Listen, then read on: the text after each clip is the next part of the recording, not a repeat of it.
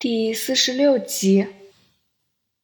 我估计周祥光是因为欠债，所以愿意当棋子。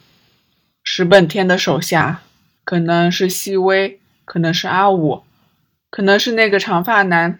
物色一个身材、年纪跟石本天相近、欠下高利贷的债户，以金钱威逼利诱对方合作。不少欠债户愿意为钱铤而走险。半年前，他们找到周祥光，于是按石本天吩咐，筹备一个让石本天取代周祥光身份的计划。阿武在旺角制造枪水弹案，故布疑云，之后让周祥光合理的在家衔接市级工作。为消磨他的容貌做准备。小明这一刻才明白，关正多向顺嫂问及三名伤者有没有任何金钱纠纷之类的用意。问题不是他们有没有跟人结怨，而是他们有没有被人利用的把柄或弱点。今早，阿武按照计划执行，跟周祥光以搬货做借口。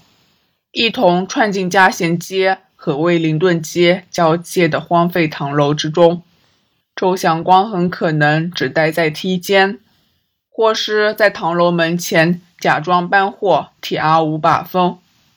而到顶楼投掷枪水弹的只有阿五。阿五作案后，在梯间进行了重要而大胆的一步，用腐蚀液泼向周祥光的脸和双手。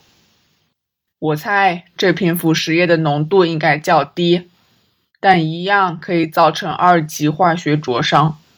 或者阿武有准备瓶装水，在确认周祥光的脸部皮肤受损后进行清洗。总之，周祥光就是如此自顾自的受伤了。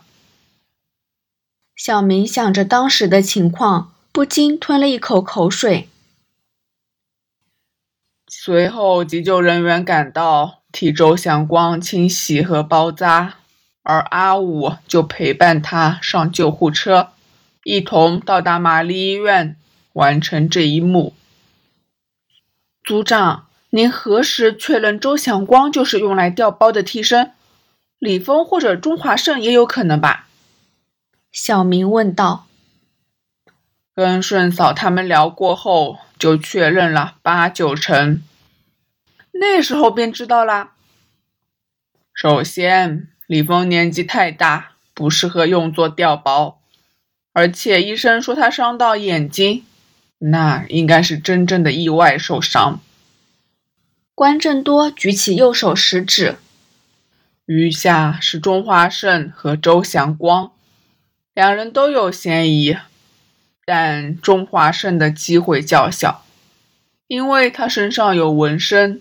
一旦掉包，便很易被第三者发现。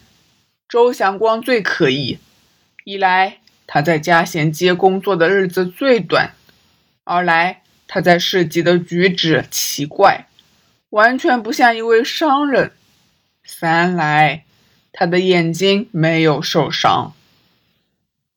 眼睛没受伤不是理由吧？小明插嘴说。医生说他戴上了太阳眼镜，所以才没有被腐蚀液溅到眼。你错啦，冯医生的话反而让我更确定周祥光是共犯。早两天暴雨后，这几天都天色昏沉，哪需要戴什么太阳眼镜？小明细心一想，这几天的确没有阳光。伤者被送到医院，同时间。石本天也因为额撑腹痛到达，接下来就是那场逃走的戏份啦。关正多回头往急诊室的方向望了望，说：“伤势不及李峰或中华胜严重的周祥光，在分流检查后会排在他们之后接受治疗。而事实上，因为伤者太多，急诊室处于混乱状态。”周祥光就容易避过耳目，离开本来的位置。进行调包轨迹。刚才已说过，石本天、石永康和长发男如何在二楼洗手间进行计划。同时间，阿武应该扶着周祥光在附近守候，可能在三栋的洗手间，或是二楼的杂物间吧。两个成教人员一走，长发男就回到二楼洗手间接走石本天，跟他一起到周祥光所在的地点调包。让石本天换上周祥光身上的衣服，不，不是衣服。周祥光被腐蚀液体所伤，衣服早脱光了。他那时应该只穿着袍子，或者裸着上身吧。要调包，就要再执行一次之前做过的步骤，用枪水毁掉石本天的容貌和双手。小明倒抽一口凉气。组长，您说，石本天为了逃跑，连自己都要忍受剧痛，零腐蚀性液体啊？对啊，如果不这样做，没可能瞒过医护人员的。关正多保持着淡然的语气，就像对这极端的做法毫不惊讶。石本天毁掉脸孔，用水清洗，再以类似急救人员的手法包扎后。便跟阿武回到本来周祥光等待治疗的位置，而周祥光则换上衣服，大概是连帽的风衣，忍着剧痛跟长发男离开医院。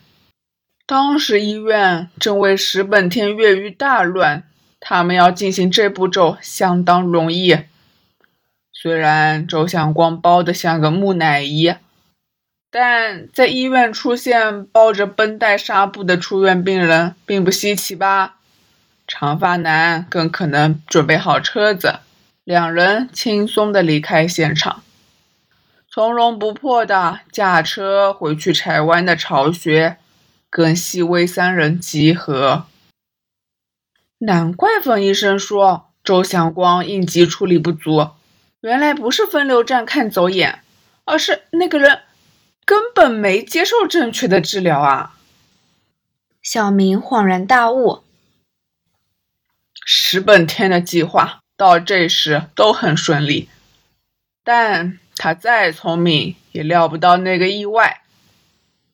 关正多语带讽刺，又有点无奈地说：“细微他们居然撞车了，还爆发枪战，三人死亡。”长发男和阿武知道后应该很焦急，但主持大局的石本天只能待在医院里。